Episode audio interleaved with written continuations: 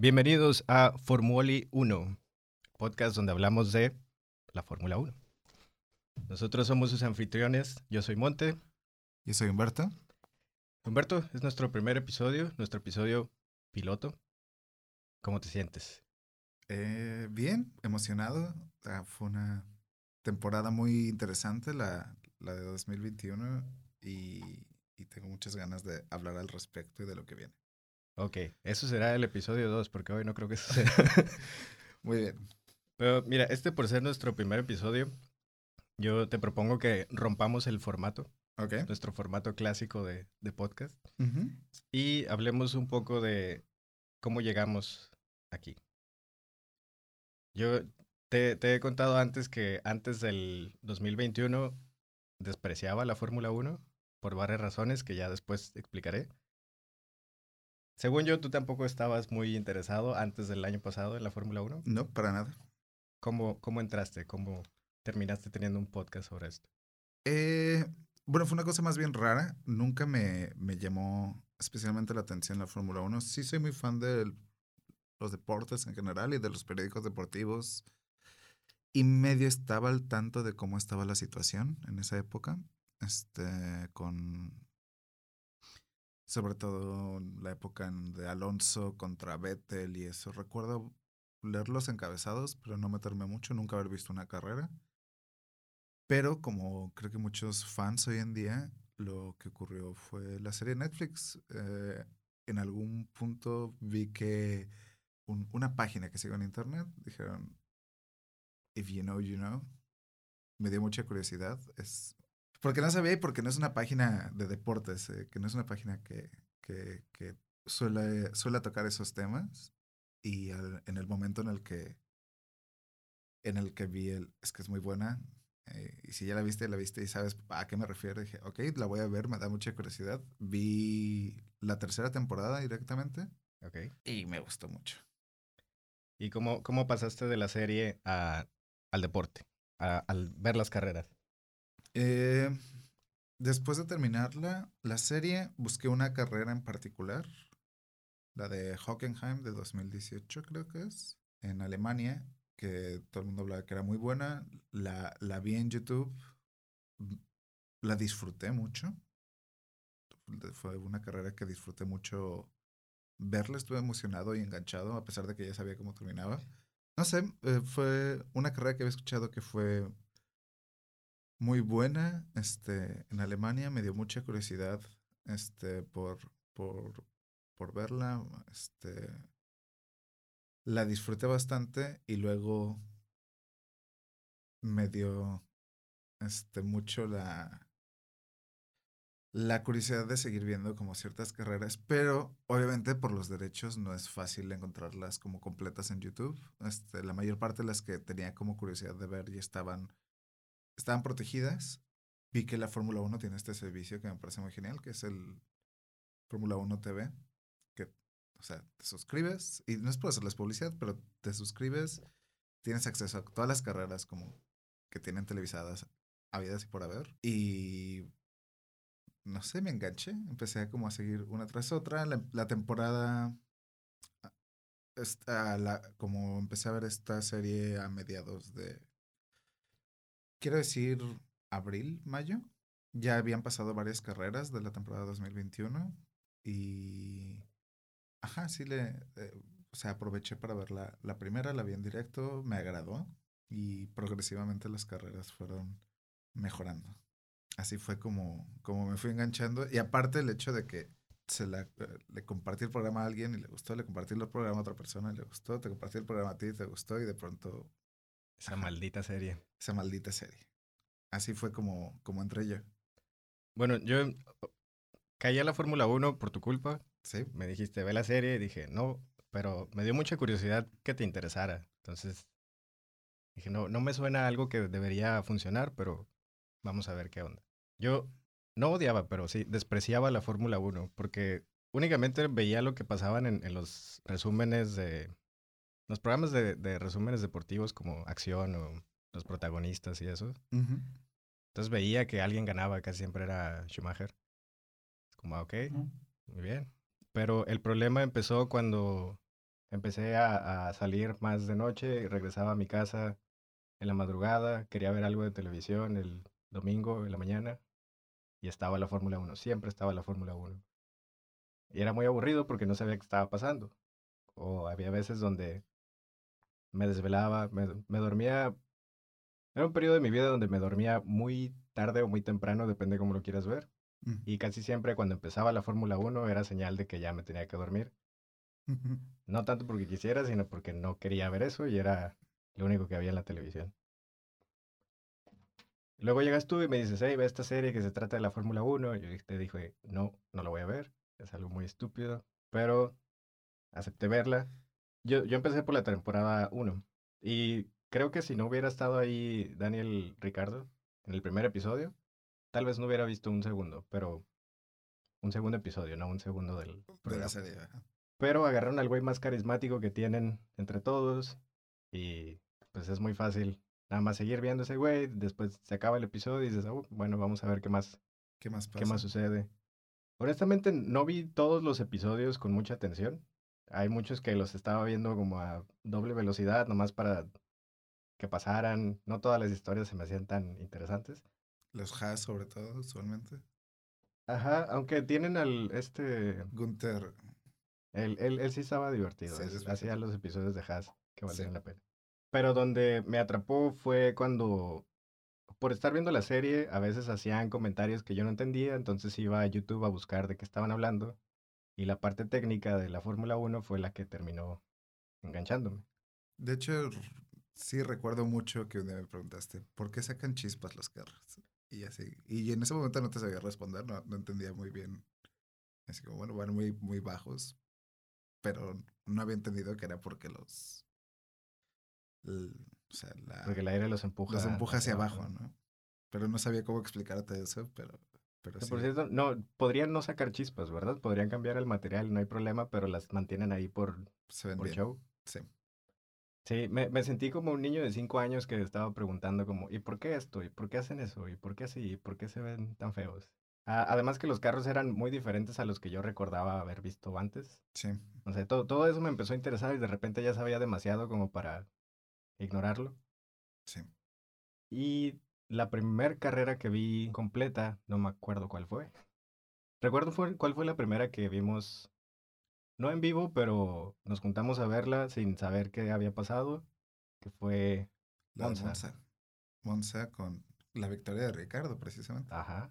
Y el, el choque. El choque. Ese, ese fue un momento muy, muy especial, sí. Tú ya estabas spoileado. Sabía que, ok, yo en ese momento ya sabía que iba a pasar. Abrí sin querer este, una página de internet y... de- pero era media carrera, todavía no había concluido la carrera. Y lo único que decía era, chocan Hamilton y Verstappen y, y era toda la información que tenía al respecto. Pero no sabía si habían chocado por separado o entre ellos, o cómo y la carrera están lo suficientemente lejos como para pensar que había sido por separado, pero no, no fue.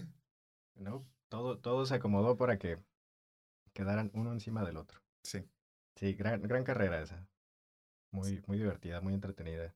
Y bueno, de, de mi parte, la única otra carrera que vi en vivo fue la de México. ¿En toda la temporada no viste otro en vivo? No, solo, solo la de México en vivo, porque es la única que estaba a una hora decente. Decente. Brasil era no tan temprano, pero 9 de la mañana en domingo sigue siendo muy temprano. Sí. Y ya que estamos hablando de carreras de la temporada pasada, estamos a un mes de distancia de, de esa última vuelta. La última vuelta en Abu Dhabi. Se me subió la presión. O sea, durante ese momento mi corazón votó. Es- me aceleré, no esperaba como que realmente dejaran que sucediera eso. A ver, da- danos una, una imagen mental. ¿Cómo, ¿Cómo estabas? ¿Dónde estabas tú viendo la carrera?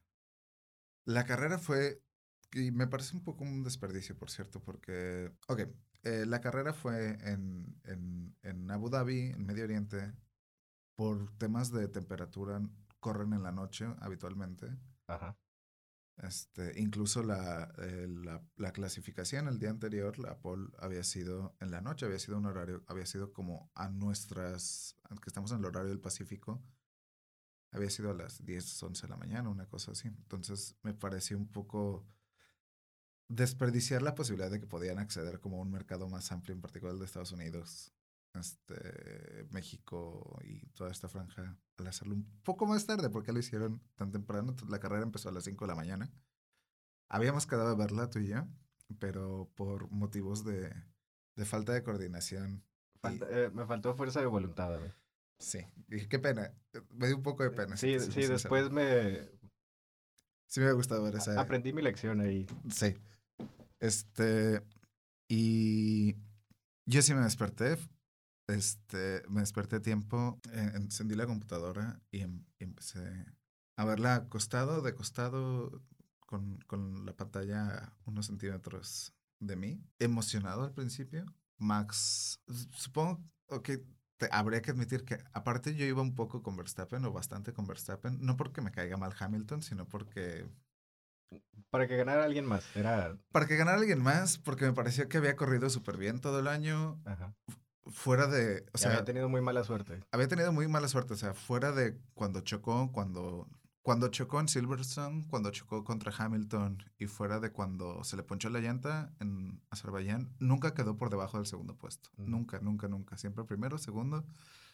Siempre al límite, dando muy buen espectáculo en muchos momentos. A veces un poco ahí en la línea de lo, de lo sucio o lo limpio, pero, ajá, entonces quería verlo ganar, quería ver cómo tenía un poco de, emoción al respecto. No me había molestado que hubiera ganado Hamilton, pero sí quería, quería, quería un poco de, que cambiara un poco esa estafeta, sobre todo porque llegaban ambos pilotos parejos en puntos. La última carrera del año, en una pista que es muy famosa por ser muy aburrida, pero que tradicionalmente había beneficiado siempre un poco a Red Bull. En los últimos años había beneficiado a Red Bull, pero después de que le cambiaran un poco las curvas, dejó de ser tan, tan buena. Este, inicia la carrera, eh, Hamilton se adelanta. Hamilton se adelanta. Creo recordar, es cuando Checo Pérez casi sin querer choca contra Verstappen. Este, cosa que me dio mucha risa porque si había pasado, este, creo que no, no iban a mantener a Checo Pérez ¿En el equipo? En el equipo en 2022, pero no pasó. Eh, hubo la polémica hasta el principio en la que Hamilton sale. Este, yo pensaba que, iba, que lo iban a, regresar, pero, no. pero no, me pareció un poco injusto, de ser sincero. Y la carrera se fue dando de una manera que, que beneficiaba mucho a Hamilton, puso mucha distancia entre los dos, se notaba mucho que el Mercedes estaba en una muy buena situación para ganar esa carrera como con ventaja y lo único que pudo hacer Red Bull era intentar dejar a Verstappen como en la mejor posición posible para que si pasaba algo, estar ahí, ¿no? ¿Sabes? Tener la oportunidad de, de, y no perder el tiempo en otras circunstancias. Creo que por eso también el momento, ese rifirrafe entre Checo, Pérez y, Hamilton, que me encanta, fue de los momentos más emocionantes para mí en el año. A mí también. Sobre todo cuando lo, lo pasa Hamilton la primera vez y parece que ya, ya hasta ahí quedó. Pero no. Sale. Se, vuelve a meter. Y lo. No sé si fueron una o dos vueltas en las que Checo lo mantuvo atrás y lo mantuvo atrás y, y veía la distancia. Creo que la, O sea, cuando recién lo pasa Hamilton, Verstappen estaba a 10 segundos. Ajá, sí bajó como de como 12 a 4 o 10 a 2. Ajá. Y creo que lo más sorprendente fue la toma final, cuando ya por fin pasa Hamilton a Checo Pérez, que ves a, a, Verstappen, ahí atrás. Ajá. Y creo que esa fue la gran y lo, lo ha dicho Verstappen y el, y el director de Red Bull, este, el esposo de, de la Spice Girl. este, que sin ese, si no hubiera ganado ese tiempo checo, Hamilton se hubiera adelantado más, hubiera tenido tiempo de cambiar las llantas y haber, ya sea, perder la posición por cambiar las llantas o... Sí, parecía, como fue recuperando ventaja Hamilton, parecía que no, no había servido de nada, pero hasta el final. Hasta el final. Y es ese final, ese es un, un final súper polémico. Y de hecho, digo, yo estoy contento por el cambio de estafeta, porque las cosas se dieron, porque fue muy emocionante ese lap final, porque me, se me subió el pulso, me gustó, era Max campeón. Pero entiendo que no es la victoria más pura posible. Y no hemos hablado de esto, creo tú y yo. O sea, no hemos hablado muy a fondo de esto, entonces quiero saber cómo, cómo te sientes tú al respecto de ese final. Para mí es justo que haya ganado Verstappen. el, todo, todo el año. Se lo merecía, había tenido mala suerte, eh, Corrió súper bien. demás decisiones extrañas en otras carreras. Siento que se lo merecía y es, es justo. Pero se me hace que la carrera fue muy injusta y la carrera debió de haberla ganado Hamilton. Sé que no puede pasar que él gane la carrera y que Max gane el campeonato, no, no funciona así. Pero a fin de cuentas, como no, no tengo ninguna cercanía con, con ningún equipo, es como yo me entretuve, lo disfruté mucho. Yo, yo la vi, la vi en repetición, como a las 10 de la mañana, pero sin saber qué pasaba, absolutamente nada.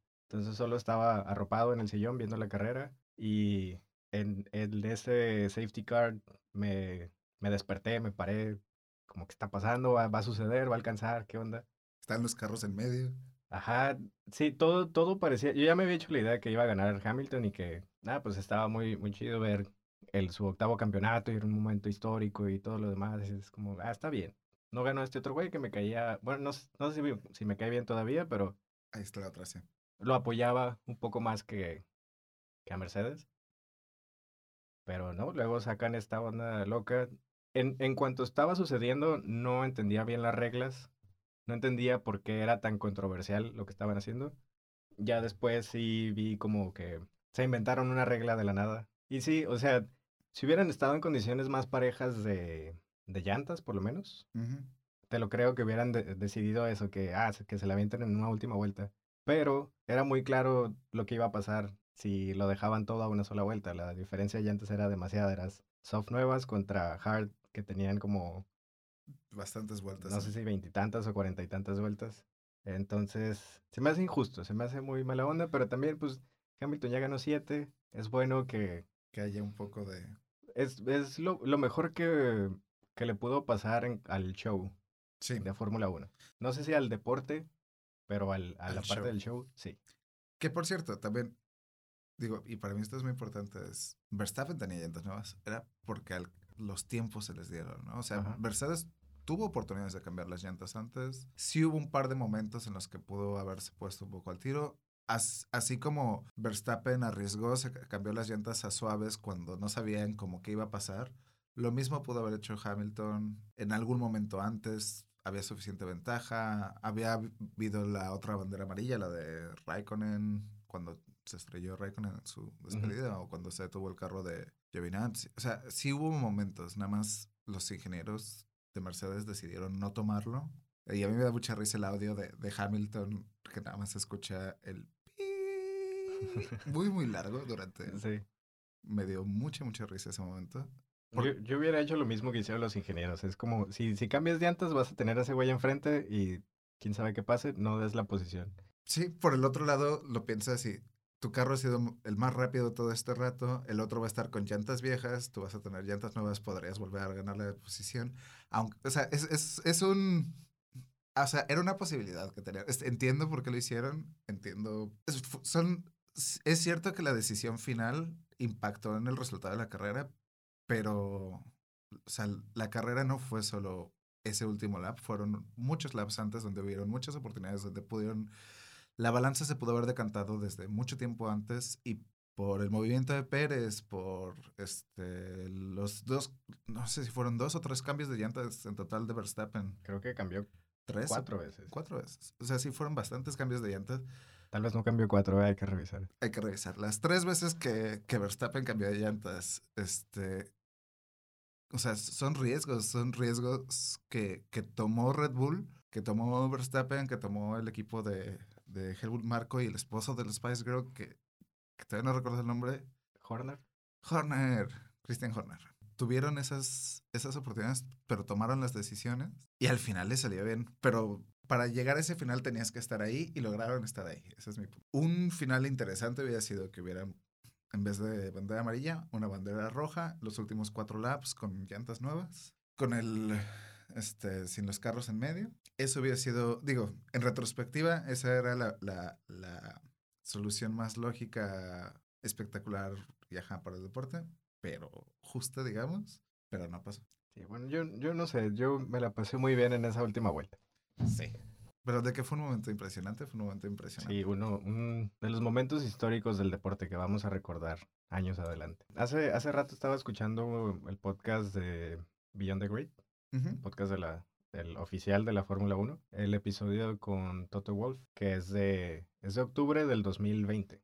Entonces, hace tiempo, cuando estaban ganando y na- nadie, nadie tocaba a Mercedes. Y mm, hay dos cosas que menciona. Uno, le preguntan que, que cómo siente a, a Red Bull en ese momento, que cada vez está como más Ahí. Ajá, se está acercando cada vez más, aunque en el 2020 yo no, no vi esa temporada, pero tengo entendido que no estaban, aunque estaban cerca, no era para nada lo que pasó en 2021. No. Y eh, Toto Wolff dice que él disfruta más las carreras donde hay, hay pelea, hay, están cerca, donde se batalla. Disfruta más esas que cuando ganan así de, de, de lejos. Pero él mismo dice, cuidado con lo que deseas, porque al año siguiente ya estaban muy cerca. Y en ese, en ese mismo momento le preguntan a Toto Wolff que, qué opina de, del cambio de regulación, el hecho de, de que lo hayan movido de 2021 a 2022. Y él dice algo que no había pensado yo hasta ese momento, que contrario a lo que piensa la FIA, que cambiando las regulaciones constantemente hace que, que todo esté balanceado, en realidad lo que había estado provocando, por lo menos hasta ese momento, era que Mercedes, al tener el mejor equipo de, de ingenieros, cada vez que hay cambio de regulaciones, ellos tienen un mejor carro y los otros equipos les toman dos, tres temporadas como, Volver a. ajá, ir, ir copiando lo que le funciona a Mercedes, ¿no? Y que justamente en 2021, al, al haber un año extra para que los demás carros se, em- se emparejen, en parte por eso es que Red Bull ya estaba al nivel de, de Mercedes. Sí. Y tenemos cambio de regulaciones en la próxima temporada, En apenas dos meses, sí.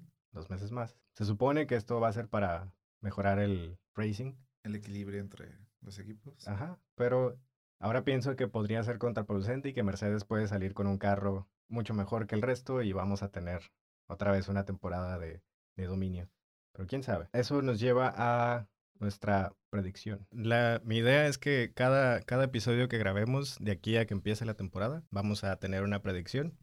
Puede ser muy conservadora o muy, muy loca. Eh, yo quisiera empezar con mi predicción conservadora. Es que Carlos Sainz va a ganar su primer carrera. Eso, eso es lo que espero y, o sea, me gustaría por él y eh, estoy muy seguro de que, de que lo va a lograr. La segunda parte de esa predicción es que va a ganar porque descalifican a, a quien llegó primero, a quien llegó adelante de él. Ah, una especie como lo que pasó con Vettel, que. No, es- no, espera, no fue. Sí, ¿no? Que descalificaron a, a alguien y Carlos Sainz subió al podio. Sí, y creo que ya le, le ha pasado más de una vez. Sí, creo que sí. Entonces sería. sería Sí, cool. algo así. Ok, ok. Predicción valiente. ¿Ok? ¿Tú, tú qué, qué opinas? Yo creo que Fernando Alonso va a ganar una carrera este año. ¿Ok? Esa es mi predicción. Esa es mi predicción no conservadora. Esa es mi predicción. Que la, la normal. la- ajá. Y creo que mi predicción loca de este año es.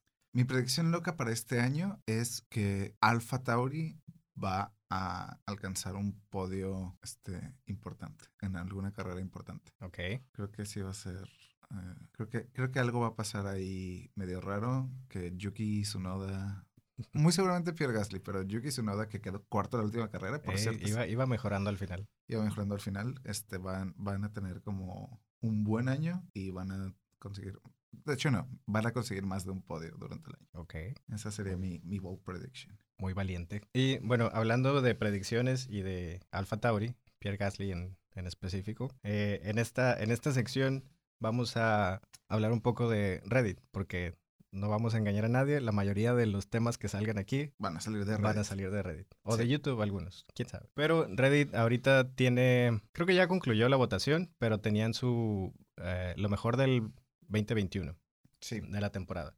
Tienen algunas categorías que no son muy interesantes, como eh, piloto del año, Mm. como, eh, equipo del año, eh, carrera del año. Creo que, bueno, yo no, yo no vi muchas, entonces no tengo como tanta. Tiene, sí, es cierto. Tú no viste tantas completas, pero digo, la última la disfrutaste mucho, la de Monza la disfrutaste mucho. ¿Alguna otra que hayas visto? Em, no, no recuerdo una que haya sido como muy, muy eh, emocionante por las batallas que había. Lo que sí es que en Brasil me sorprendió Hamilton. Hamilton. Así, mis respetos Desempeño del año. para sí. todo, todo ese fin de semana. Para mí, a mí consentida, por ejemplo, fue la de la de Hungría. Para mí fue, tuvo todo, tuvo la carambola del inicio, que Bottas se llevó a Pérez, se A llevó todo mundo se llevó. Verstappen, luego Ricardo chocó este, con Leclerc, o sea, fue un... Y luego, para mí tuvo todo, porque después de eso fue, dejó de llover y Hamilton arrancó solo desde... Ah, sí. mientras todos los demás estaban en pits, hizo esta vuelta muy absurda en la que tuvo que entrar, pasó de estar en primer lugar a estar último, a hacer toda la carrera de vuelta, ir adelantando y luego Alonso defendiendo como un león este, durante más de 10 vueltas. Ah, esa es la, es la que ganó Ocon, Ocon. Esteban Ocon. Este, y, y Ocon aguantando a Vettel atrás durante toda la carrera, toda la carrera con Vettel respirándole en la nuca. Vettel tetracampeón del, Sí, tal, tal vez hubiera sido mi favorita si lo hubiera visto, si lo habías visto, hubiera pero sido- no la vi. fue muy buena. Eh, la de la que perdió Lando Norris al final, Ah, la de Rusia. sí, Esa- Sochi, esa dolía. esa, esa estuvo, estuvo entretenida. Esa, no recuerdo si la vi completa o no, pero vi la gran mayoría de la carrera. Momentos muy icónicos. ¿Estás bien en las llantas? Sí. Push. ¿Quieres cambiar? No. No. Ah, Va para afuera. Ni modo, tiene, tiene que aprender. sí. Em, mencionaba a Pierre Gasly porque dentro de, de este compilado de Reddit viene uno donde nominan los mejores comentarios dentro de todos los posts de- del año. Y hubo uno hace poco, hace un par de semanas, tal vez, eh, Pierre Gasly tuvo su, su Ask Me Anything. Y la pregunta que estaba hasta arriba era, si pudieras quitar algo del carro de la Fórmula 1, ¿qué quitarías? Y alguien comentó abajo, eh, Sergio Pérez. Sí. Y se ve en la entrevista que, que este güey lee la pregunta y luego lee el primer comentario, le da risa, pero pues no puede decir nada porque se, se vería muy mal. Sí. Y am, tiene un- una, una sección que es eh, predicción, la mejor predicción del año, o sea, dentro de lo mismo que habían comentado en, en Reddit. Y solo quiero mencionar a un güey, se llama Oak Tree Desk, su usuario, y dice, quiero nominarme a mí mismo no por la mejor predicción, sino por las peores predicciones del año. Aquí van sus predicciones. Uno, eh, no creo que, que metan las eh, sprint races. Eh, los organizadores no se permitirían algo tan ridículo. Dos, Mal. eh, Mercedes están, están confiando, pero en realidad nadie, nadie los va a seguir.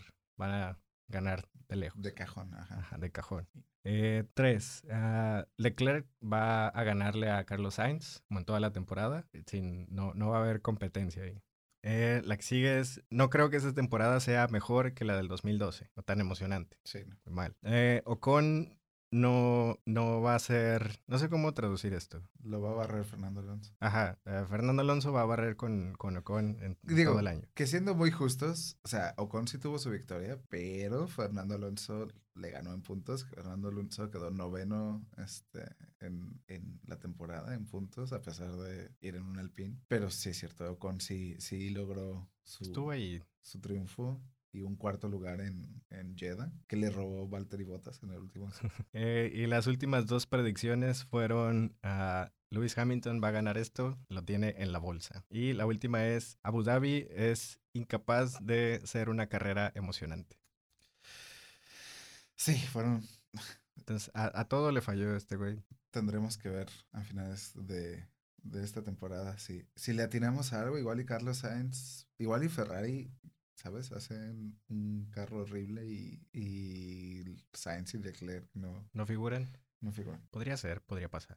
Igual, y Fernan- igual el Alpine y Fernando Alonso no la arman. Espera, eh, se, se me borró el, el tape. ¿Puedo hacer una pregunta? Ajá. Ok. Ha- Hablamos hace rato de cómo entramos a la Fórmula 1 y creo que una de las cosas que más me gustan es el hecho de que en mayor o menor medida todos me caen bien. Todos los equipos me caen bien, todos los pilotos me caen bien. Excepto más. Excepto Mazepin, sí. Esa sería como la, la gran excepción para todos. Pero aún así, o sea, no odio a Haas. Digo, son un meme, pero no odio a Haas y, y Schumacher. Este, me parece que dentro de sus posibilidades lo hizo bastante bien con un carro que es mucho más lento que el resto. O sea, todo es, todo es entretenido. Incluso los que en un principio me daban como cierta... No me caían del todo bien. O sea, no me caía del todo bien. Ocon, por ejemplo. Este, Esteban Ocon no me caía par- particularmente bien. Eh, no, Lance Troll también no era como alguien que originalmente me, me caía muy bien. A todos les he ido agarrando cierto, cierto afecto, me parecen como personajes simpáticos. Creo que también ayuda. Creo que la razón por la que antes no me llamaba la atención la Fórmula 1 es porque tenían unas personalidades muy, muy fuertes y frías los pilotos. De hecho, quizá lo que no me gusta de Hamilton es que es todavía parte de esa generación de pilotos como muy... con una estrategia de comunicación como muy planeada, muy... Sí, aunque no, no siempre fue así. Eh, hace poco estaba viendo un video de, no sé si fue en, carrera o, clasificación, eh, pero están hablando él y, y Vettel de que se metieron unas gaviotas al... ¿Al paddock? A, la pista. Había unas gaviotas en la pista y que Vettel se frenó para no para sacarles la vuelta y Hamilton se fue así directo y ya en la entrevista después de del no sé yo no sé si fue carrera o, clasificación están los dos ahí agarrando cura y se ve que Hamilton estaba era mucho más relajado antes. Sí, pero sí sí sí sí siento que esa generación la la que es como la de finales de los 2000, principios del 2010, este, era un poco más tiesa, un poco más distante, más fría y más, no sé, más macho, todo lo puedo, este, soy un ser invencible, con todos como con un ego muy, muy grande. Y, y luego entra esta otra generación creo que a partir, se podría decir que Ricardo, este, Vettel después de salir de Red Bull se relajó muchísimo, se hizo como, sacó toda la personalidad que tenía y lo simpático que es. No sé, como que también tengo esa percepción de que todos son más, parte, todos son mucho más jóvenes, todos son de una generación muy distinta, pero todos los veo muy relajados, todos los veo muy, muy... Sí, es, es, es agradable verlos en, en entrevistas o el contenido que sale aparte. Sí, es una combinación de pilotos jóvenes y veteranos sin, sin mucha presión. Sí, creo que el, único sería Hamilton en, cierto sentido, ¿no? Por, por la edad y por la posición y porque representa como muchas cosas. Sí. Pero ves a Alonso que es así como soy, ya fui campeón del mundo dos veces, sé lo que soy, sé lo que he hecho, nada más vengo como a, pasarla bien. Tienes aquí mi Raikkonen, que digo, ya se despidió, pero que su última temporada fue de... Sus últimas temporadas fue de, nada más estoy aquí porque es mi hobby. Este, pasándola bien. Pasándola bien. Ya no tienes, no sé, como Max Weber o ciertos pilotos que tenían, que eran mucho más Schumacher, que, como que se lo tomaban más a pecho, ¿no? No sé cómo no sé cómo describir la sensación como de, de, de competitividad un poco de egos muy grandes. Sí, sí, sí, sí entiendo lo, lo que quieres decir. O igual, si, si tenían esa personalidad, no había canales donde la viéramos nosotros. Sí, era más como aparte, ¿no? Eran, sus únicas intervenciones eran en la rueda de prensa y la entrevista después del paddock y, y ajá, pero ahora los ves como siendo más, o sea, en, en otros ámbitos, en tanto de incluso los de publicidad, estos que hacen los videos de YouTube de Alpha Tauri con Yuki, con Pierre Gasly, que me parecen súper simpáticos porque Yuki es es, una, es un personaje muy particular. Este, eh, Ricardo, como sus momentos de sinceridad absoluta y como de, de, insatisfacción, como con aspectos de su carrera, que me parece como también simpático. Lando Norris, con toda esa personalidad y, y carisma que tiene y, y es, muy simpático verlo en Twitch. Este, sí, por cierto, al parecer, creo que ya ves que Verstappen eh, le entra mucho al, al simulador. Sí. Eh, creo, no, no entendí muy bien lo que había pasado, pero creo que estaba corriendo las 24 horas de... ¿De Alemán? Ajá, pero digital en simulador. Y al parecer chocó. Oh. Pero iba a correr eh, Daytona, creo. ¿Esa es Indy, IndyCar? Daytona, no, aquí va a brillar nuestra ignorancia al respecto. No estoy muy seguro que es Daytona. Eh, no sé si es NASCAR. Creo que es. 24 horas de Daytona. Ah, son como supercarros. Ok, ok, ok, ok. Sí, las 500 millas de Daytona. Sí, em, bueno, yo prometo en, en episodios futuros venir más informado. Hoy la verdad no, no tenía ganas de, de informarme mucho. De ser tanta tarea. Y por cierto, algo que haremos más adelante va a ser cubrir las noticias. Hoy, hoy no, solo, solo quisiera que, que nos hablaras un poco de el, el, nuevo director de Aston Martin. Ay, soy muy feliz con esa noticia. este, Aston Martin, quien recientemente dio salida a Omar Schaffner, el, su director rumano-estadounidense, quien los rumores en estos momentos colocan en, en Alpine, por cierto, decidió contratar a un nuevo director eh, que estuvo antes en, BMW, cuyo nombre es un nombre muy particular, es un nombre que, que, que, no sé, me, provoca mucho respeto, sinceramente, porque pudiendo elegir llamarse de otra manera, de- decir Michael, Mick, Mikey, decidió, decide llamarse a sí mismo, presentarse a sí mismo como Mike, Mike Crack.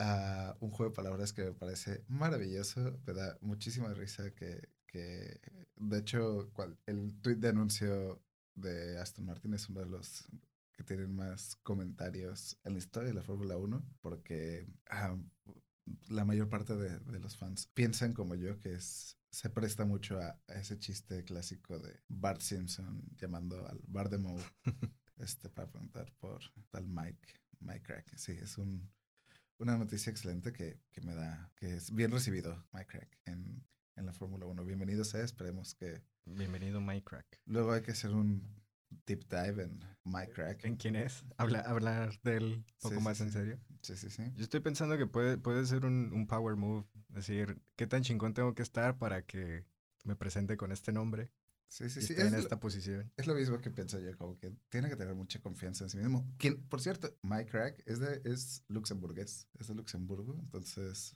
es de esos... No, no lo vi venir, la verdad, no lo esperaba. Quizá en, en- en- era un nombre muy normal en Luxemburgo, eh, nadie se dio cuenta en Luxemburgo que hablan eh, alemán, luxemburgués, francés, una cosa ahí. Este, igual y nadie nunca se había dado cuenta y... y Quizás se acaba de dar cuenta, me daría mucha risa como Se acaba de enterar. se acaba de enterar de que su nombre era un chiste. Nadie tuvo el coraje de decírselo antes y el valor de decírselo antes. Y ah, igual ya se acaba de enterar. Pues Bueno, espe- esperemos que le vaya bien. Sí. Esperemos que, que le vaya muy bien, que, que tenga una buena, una buena carrera en Aston Martin este, con la familia Stroll. Y pues muy contento. Y bueno, con, con esta bienvenida a My Crack nos, nos despedimos por hoy. Eh, si les gustó, escuchen el siguiente episodio que ya debería estar en línea para cuando esto salga a la luz. Entonces, nos vemos. Yo fui Monte Yo soy Humberto. y hasta luego. Hasta la próxima.